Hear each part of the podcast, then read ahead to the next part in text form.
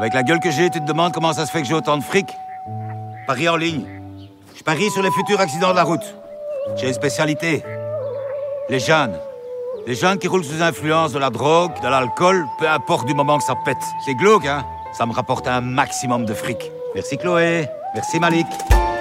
Pour lutter contre l'insécurité routière en ces temps festifs entre Euro 2021 et fin du confinement, Bruxelles Mobilité a choisi l'humour. L'organisme belge a publié sur les réseaux sociaux une vidéo avec l'acteur Guy Baudouin dans le film culte Dickeneck. Alcool, drogue, vitesse en voiture ou en vélo, l'acteur explique comment il est devenu riche grâce au pari sur les accidents de la route, moquant au passage l'imagerie véhiculée par de nombreux sites de paris pour attirer les jeunes. Je ne sais pas si c'est plus efficace que les images chocs d'accidents diffusées souvent en France ou ailleurs, mais le message est clair, ne laissez pas gagner Baudouin en ayant des comportements responsables. Malheureusement, il y a toujours des échecs. Hein. Des petits malins qui restent dormir chez leurs copains, d'autres qui prennent le taxi. C'est le pognon qui s'envole, hein. La sécurité routière qui va aussi devenir un peu plus un enjeu pour les constructeurs automobiles.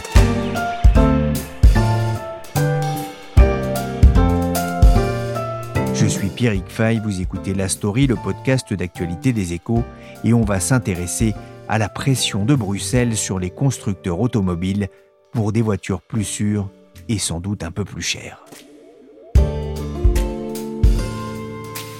Non, écoute-moi bien. Tu as profité des retrouvailles avec tes amis et tu as bien fait. Mais ce soir, tu ne vas pas prendre ta moto, c'est clair? C'est clair, Philippe. La sécurité routière a fait en France le choix de la notoriété et de l'autorité avec le chef Etchebest dans un spot diffusé depuis le déconfinement de mai. La sécurité est l'affaire des conducteurs et conductrices, au volant, au guidon ou même à pied, mais c'est aussi l'affaire des constructeurs et équipementiers automobiles, comme vient de leur rappeler Bruxelles. Le Parlement et la Commission européenne ont pris la décision il y a quelques années de durcir les normes pour améliorer la sécurité au volant, des normes qui vont bientôt arriver dans les voitures. Bonjour Lionel Steinman. Bonjour Pierrick. Vous êtes journaliste aux échos, spécialiste notamment de l'automobile. Il y a de plus en plus d'équipements dans les voitures, même plus besoin d'allumer les phares ou de lancer les essuie-glaces. Sur certains modèles, c'est automatique. Et c'est pas fini. On est en plein dans une révolution de l'automobile. Depuis quelques années, on a un espèce de cocktail qui est extrêmement favorable à l'innovation.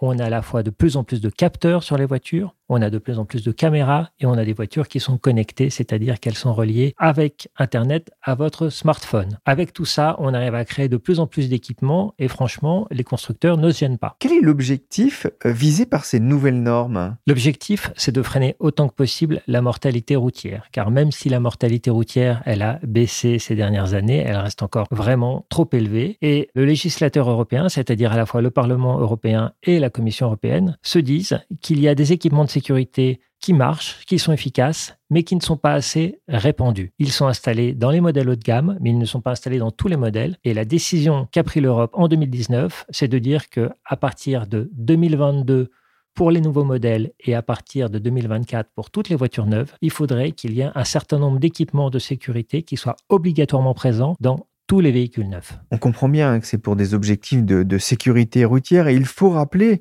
euh, les chiffres, Lionel. Combien de morts chaque année sur les routes de France et, d'Europe? Alors l'an dernier a été une année, euh, comme tout le monde sans doute, assez particulière puisque avec euh, les confinements et le Covid, il y a eu beaucoup moins de circulation qu'une année classique. Néanmoins, on a quand même eu l'an dernier en France 2780 morts du fait d'accidents de la route. Et en 2019, année plus classique, on a quand même eu 3444 morts dans les accidents de la route en France. Si on regarde en Europe, on est quand même l'an dernier à 19 000 morts en Europe. Et en 2019, il y a eu 23 000 morts du fait des accidents de la route en Europe. C'est comme si toute la population d'une ville comme Beaune, Chaumont ou Cahors avait péri dans un même carambolage. Lionel, la commission a donc dressé une liste d'une trentaine de dispositifs. Quels sont les plus marquants? Donc tous ces équipements, ils ont un objectif, c'est d'améliorer la sécurité des passagers et d'éviter les accidents.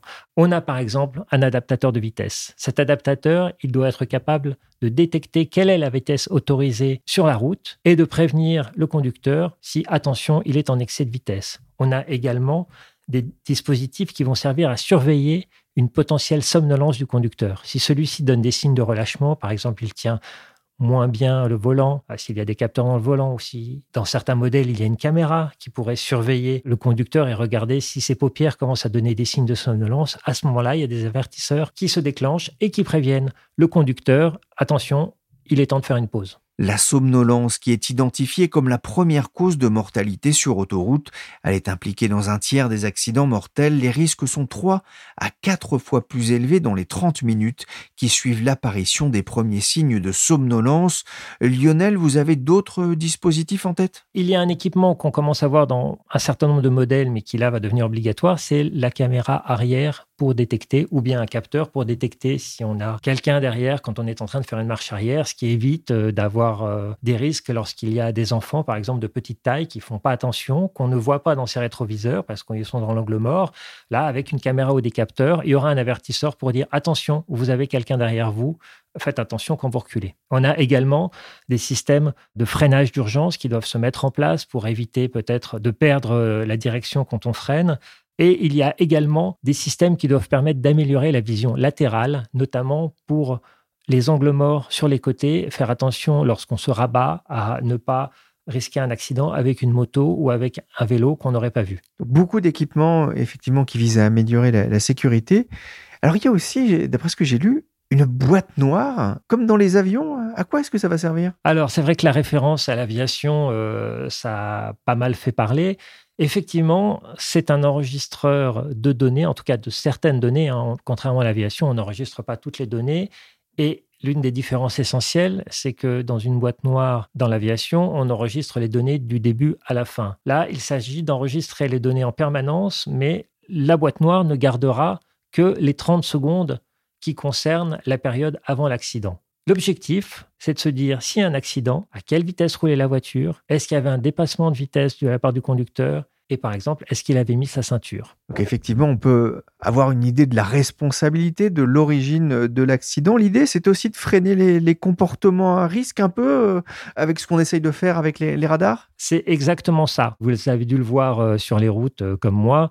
Les radars, quand ils ne sont pas indiqués par Waze ou par votre GPS favori, de toute façon, ils sont indiqués par des panneaux. Donc tout le monde ralentit parce qu'on sait qu'on arrive à un radar. Et ensuite, quand il n'y a plus de radar, les gens réaccélèrent. Cette boîte noire, c'est jouer sur la peur du gendarme avec un gendarme qui sera à l'intérieur de votre voiture et là, auquel on ne pourra pas échapper. Et si jamais il y a un accident qui est dû au fait que vous étiez à 130 km/h alors que c'est une départementale où on devait être à 90 km/h, le conducteur ne pourra plus plaider Désolé, moi j'ai respecté la vitesse et je ne comprends pas pourquoi euh, ce tracteur a débouché au mauvais endroit et c'était de sa faute. Aujourd'hui, il faut des expertises de plusieurs mois avec des experts d'assurance qui regardent la déformation de la tôle, la trace des pneus pour arriver à dire Ah, je reconstitue la vitesse à partir de ces facteurs. Il allait manifestement trop vite, donc le tort est pour lui.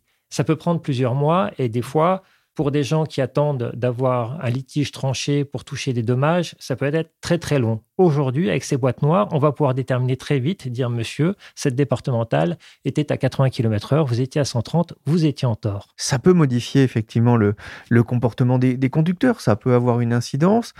Vous parlez de la peur du gendarme, ça peut être aussi la peur de l'assurance qui peut dire bah, monsieur, vous n'avez pas respecté les règles, on ne vous rembourse pas C'est les deux littéralement, puisque il faut bien voir que la manière dont ces données vont être conservées et utilisées est extrêmement cadrée. Il n'est absolument pas question d'avoir un enregistrement qui va au-delà de certaines données très précises. Ces données seront vraiment conservées uniquement sur les 30 secondes qui précèdent l'accident. Donc, il ne s'agit pas d'avoir des données euh, sur deux ou trois heures pour après aller dire, euh, aller reprocher à quelqu'un Ah, mais euh, finalement, vous avez fait du 130 km/h deux heures avant, donc vous êtes un conducteur dangereux, donc de toute façon, on ne vous remboursera pas.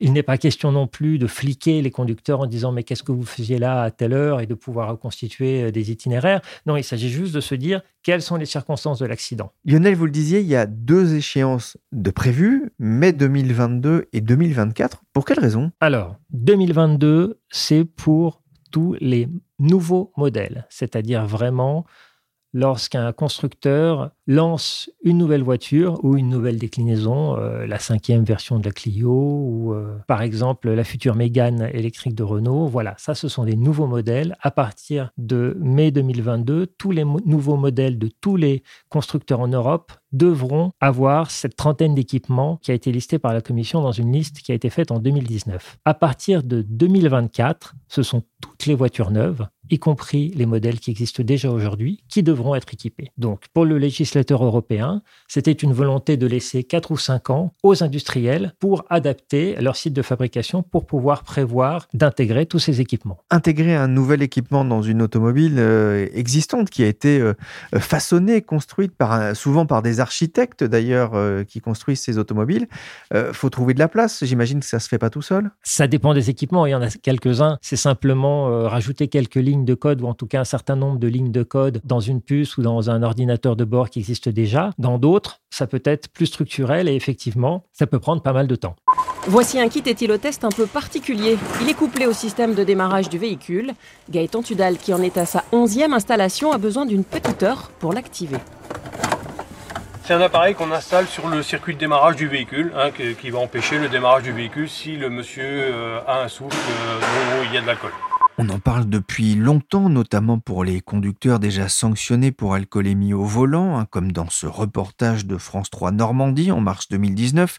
La commission a étudié aussi la question de rendre obligatoire les éthylotests anti-démarrage. Qu'est-ce qu'elle a décidé finalement? En fait, la commission s'est demandé s'il fallait installer des éthylotests anti-démarrage. Donc, en gros, c'est un dispositif dans lequel on souffle et il y a un dispositif qui analyse la laine et qui dit Ah, vous avez bu, désolé, votre alcoolémie est supérieure euh, au taux euh, en vigueur, le moteur ne se déclenche pas. La commission a réfléchi et aujourd'hui, l'éthylotest anti-démarrage n'est pas rendu obligatoire, mais ça pose sur tous les futurs modèles à partir de 2022 et 2024 devra être facilité. C'est-à-dire que les, constructeurs n'auront pas l'obligation? À ce stade, non. Mais manifestement, la Commission prépare le terrain pour qu'un jour ou l'autre, l'éthylotest anti-démarrage devienne obligatoire. Alors la liste n'est pas encore euh, totalement euh, figée, vous le disiez. La, Commission réfléchit euh, notamment sur la reconnaissance des limites implicites de vitesse. C'est un dossier épineux, ça, Lionel? En tout cas, c'est un dossier qui peut avoir un coût pour les constructeurs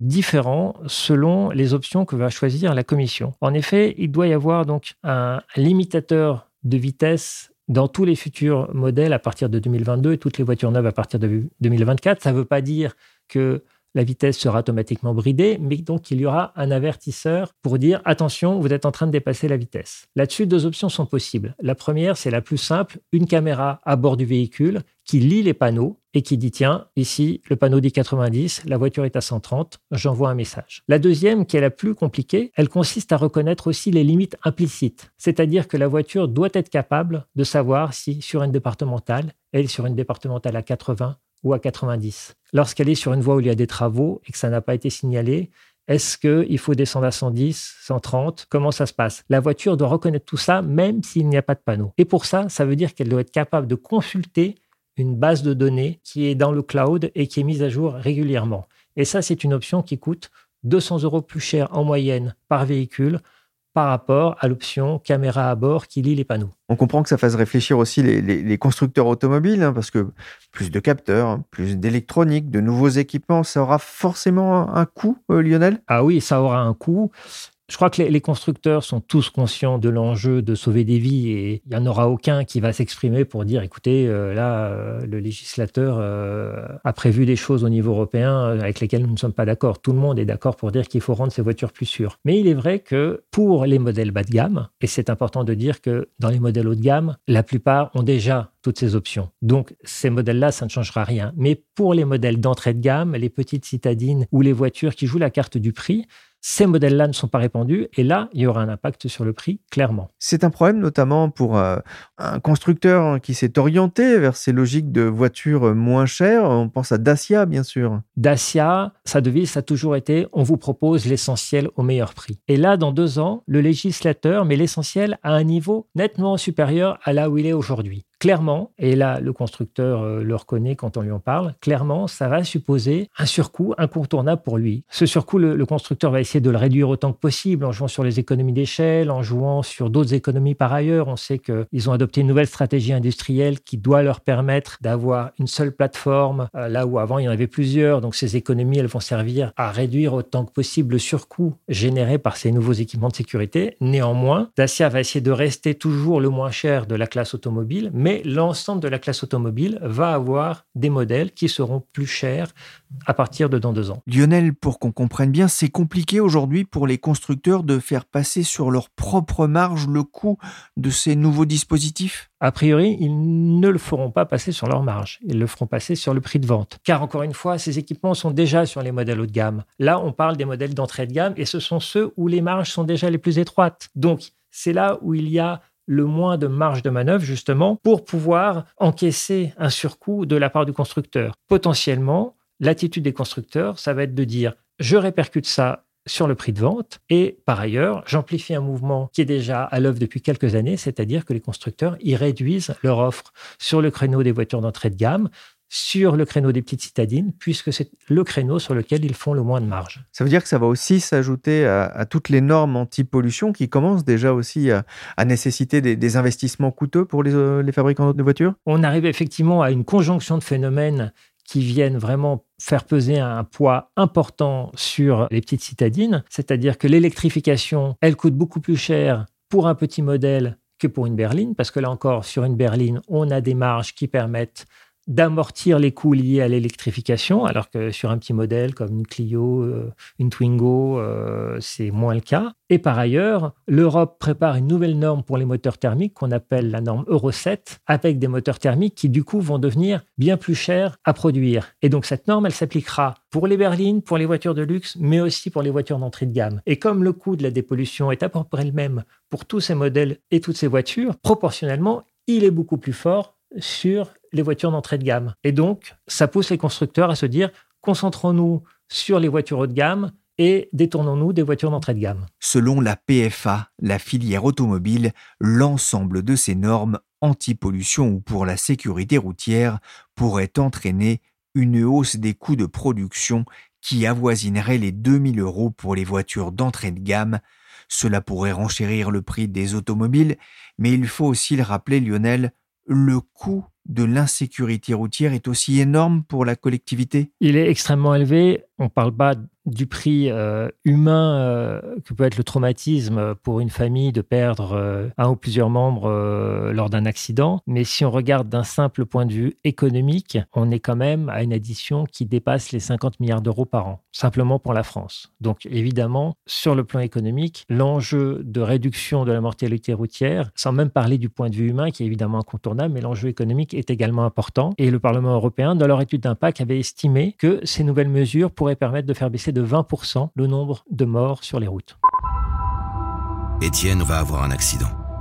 Il mourra dans quelques instants sous les massages impuissants des pompiers. Sophie retrouve son petit ami. Elle se réveillera sur un lit d'hôpital. Mais ses jambes resteront endormies. La sensibilisation à la sécurité routière, comme ici en 2017, et l'amélioration des équipements de sécurité dans les voitures ont permis de faire passer la mortalité au volant de plus de 18 000 morts en 1972 à moins de 3 300 en 2019. Compter de 2024, hein, tous les véhicules neufs devront intégrer ces équipements. Lionel, ces mesures vont-elles dynamiser encore plus le marché de l'occasion? C'est un peu ce que redoutent les constructeurs, puisque on va avoir un surcoût sur les modèles neufs. Tout le monde est d'accord là-dessus, puisque ces équipements, il faudra bien les payer. Et on a aujourd'hui un marché de l'occasion qui a vraiment le vent en poupe. Euh, il se pourrait qu'en 2021, on atteigne en France les 6 millions de transactions, ce qui serait vraiment un record. Et ça, c'est lié notamment au fait que d'année en année, les voitures neuves coûtent de plus en plus cher car euh, il y a des équipements à payer, les modèles sont de plus en plus fiables, et ça c'est tant mieux pour les, les, gens qui les achètent neufs, car après ces voitures, elles peuvent avoir deux vies, trois vies, elles peuvent être revendues plusieurs fois, la qualité est bien supérieure par rapport au modèle qu'on avait il y a 15-20 ans, maintenant il faut payer plus cher, et à l'instant T, quelqu'un qui a des fins de mois difficiles, qui a besoin d'acheter une voiture pour aller au travail tous les jours, eh ben, aujourd'hui il va plutôt être tenté d'acheter soit une occasion récente, soit un modèle il y a 10-15 ans, mais qui fait encore bien l'affaire, plutôt que d'investir dans un modèle neuf qui va lui coûter très cher et il va se dire finalement aujourd'hui j'en ai pas forcément les moyens. Donc quand on renchérit le prix du neuf avec tous ces équipements de sécurité, indirectement, on donne un coup de pouce au marché de l'occasion. Vous l'avez dit, hein, le marché de l'occasion, elle vend aux poupes, alors que le marché du neuf euh, tire un petit peu la langue.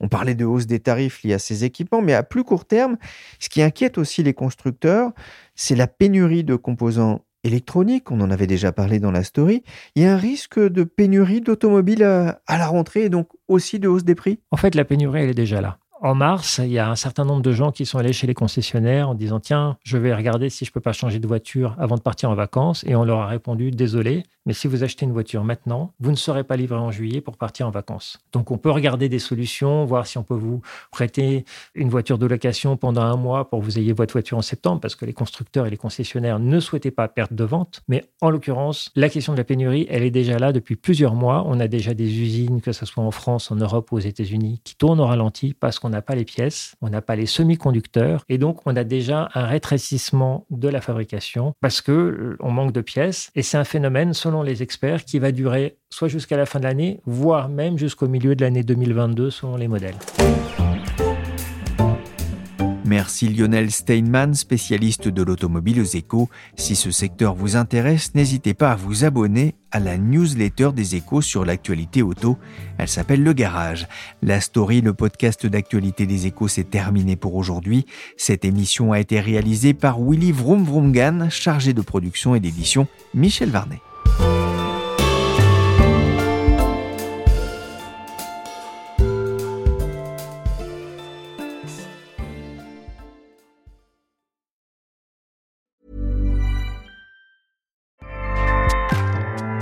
ACAST powers the world's best podcasts. Here's a show that we recommend.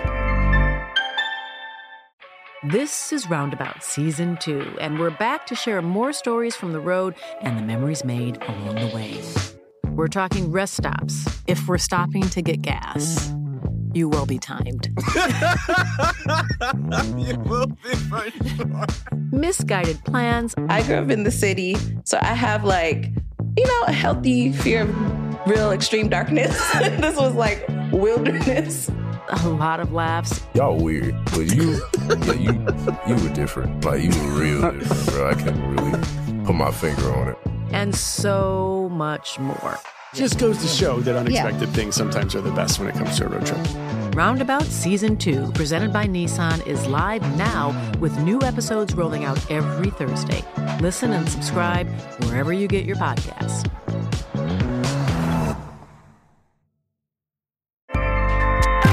ACAST helps creators launch, grow, and monetize their podcasts everywhere. ACAST.com.